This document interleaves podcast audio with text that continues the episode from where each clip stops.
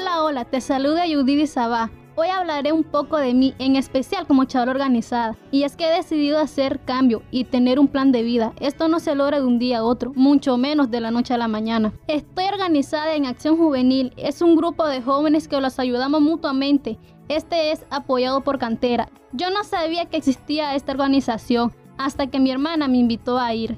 Primero fui integrante de danza, donde me conectaba con la música y mis compañeros y sobre todo dejaba a un lado mis problemas. Poco a poco me fui integrando más en la organización. Tuve un taller acerca de proyecto de vida. Fue algo súper lindo porque proyectábamos nuestras metas y objetivos. Yo no les niego que me costó convivir con mis compañeros. Antes era una chavala callada que no le gustaba hablar, pero sobre todo no tenía confianza con los demás jóvenes organizados. Yo era apartada, pero poco a poco descubrí de todo. Navegué entre mis sueños y miedo y sobre todo empecé a ser más humana conectando con mi propio proyecto de vida.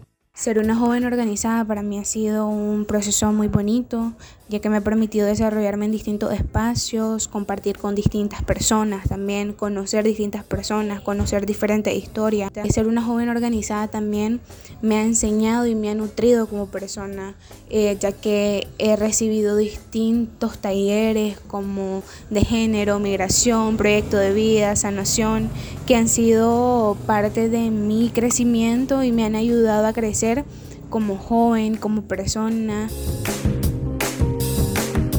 En este chacuatol de colores hay diversas opiniones, diferentes sueños, diferentes ideologías y sobre todo diferentes caracteres y pensamientos. Cuento con una gran red de apoyo, chavalos y chavalas con distintos sueños que me han inspirado. Así como dice Jarabe de Palo, ¿qué hay de malo en soñar despierto? Somos abejitas constructoras, el trabajo en equipo nos sostiene y lo que nos pase a todos y a todas nos afecta. Como colmena nos conecta la energía de la alegría. Como jóvenes organizadas sabemos que es de suma importancia para tener claro nuestro proyecto de vida. La vida es un pequeño soplo de libertad.